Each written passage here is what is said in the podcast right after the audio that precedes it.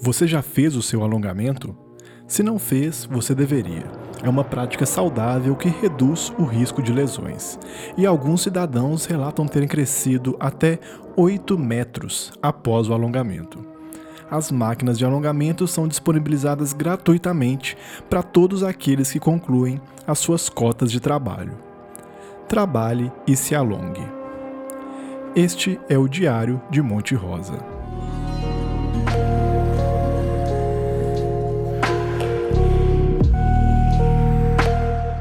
Bom momento, cidadão de Monte Rosa, e começaremos a transmissão de hoje com uma notícia muito triste.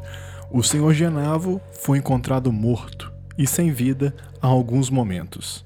O ilustre membro da nossa comunidade será sempre lembrado pela alegria com que levava os nossos rejeitos atômicos para a fábrica de abóboras.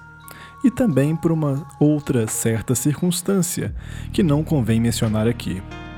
A polícia suspeita de assassinato. Ainda não se sabe quando o senhor Genavo foi visto pela última vez fora da cabine do seu veículo, onde foi encontrado já sem sinais vitais. Se você tiver alguma informação, por gentileza, não conte para ninguém. E não incomode a polícia enquanto ela tenta realizar as investigações.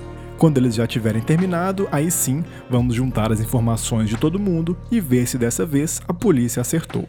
Nada os incomoda mais do que terem seu trabalho interrompido por informações úteis. Como disse o delegado Joaquim Bebelo, abre aspas, fornecer informações à polícia é como cortar a carne no prato da sua criança.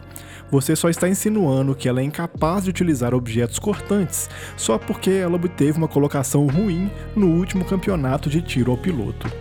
Mas se você nunca deixar sua criança cortar a carne de seu próprio prato, ela nunca vai ser capaz de cortar coisas vivas quando chegar o momento.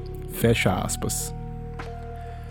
O delegado Joaquim Bebelo espera, assim como todos nós, que a investigação da morte do senhor Genavo finalmente seja sua primeira investigação bem-sucedida.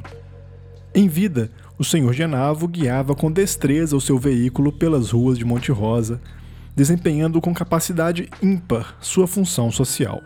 Já em morte, ele é apenas o 16º assassinato desde o rebatismo da cidade, quando mortes causadas por armas de fogo deixaram de ser consideradas assassinato. Façamos 4 segundos de silêncio em homenagem ao Sr. Genavo, que, quando vivo, sempre se queixou de não ter um segundo sequer de silêncio.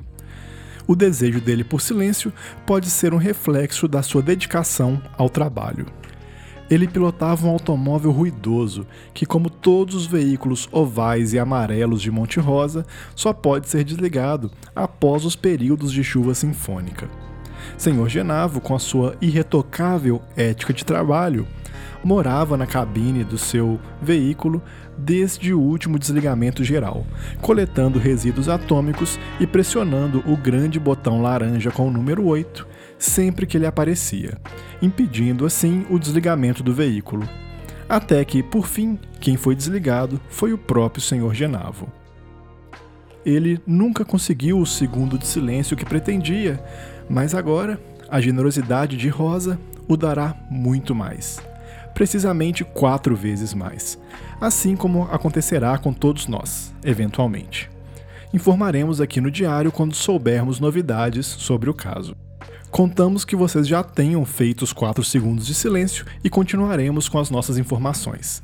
E lembre-se, se você ver um botão laranja com o número 8, de qualquer que seja o tamanho, pressione o mais rápido possível e depois afaste-se, evitando o contato visual, e procure o fiscal de desligamento mais próximo.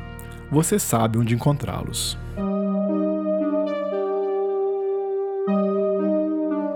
Sei que essa parte é verdade.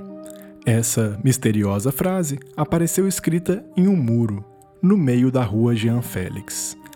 Ainda não se sabe quem foi o responsável, nem pela frase e nem pelo muro. O texto foi escrita com tinta em spray, que normalmente é utilizada como aromatizante de bebidas nanolácteas.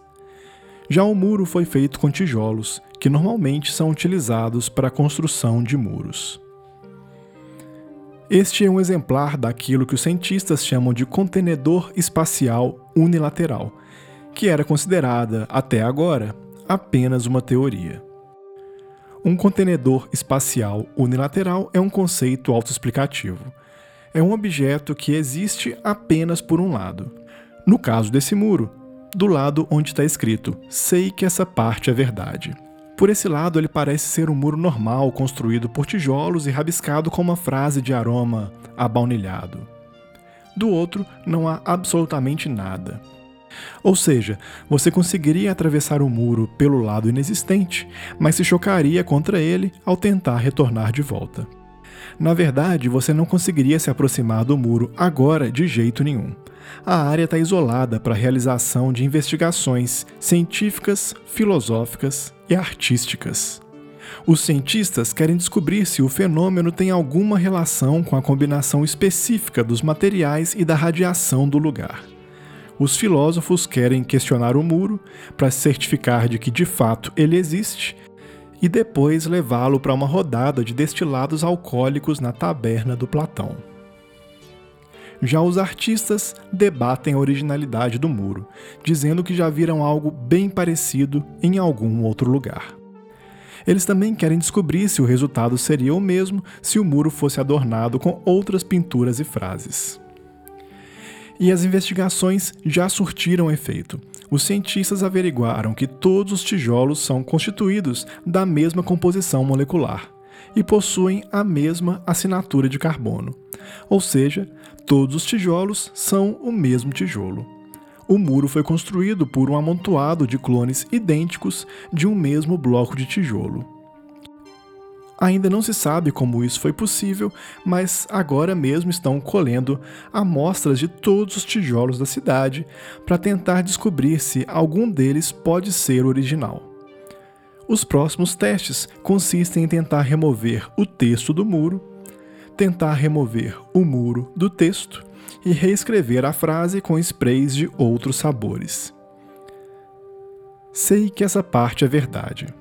Não sabemos nem o que é uma parte, quanto menos uma verdade.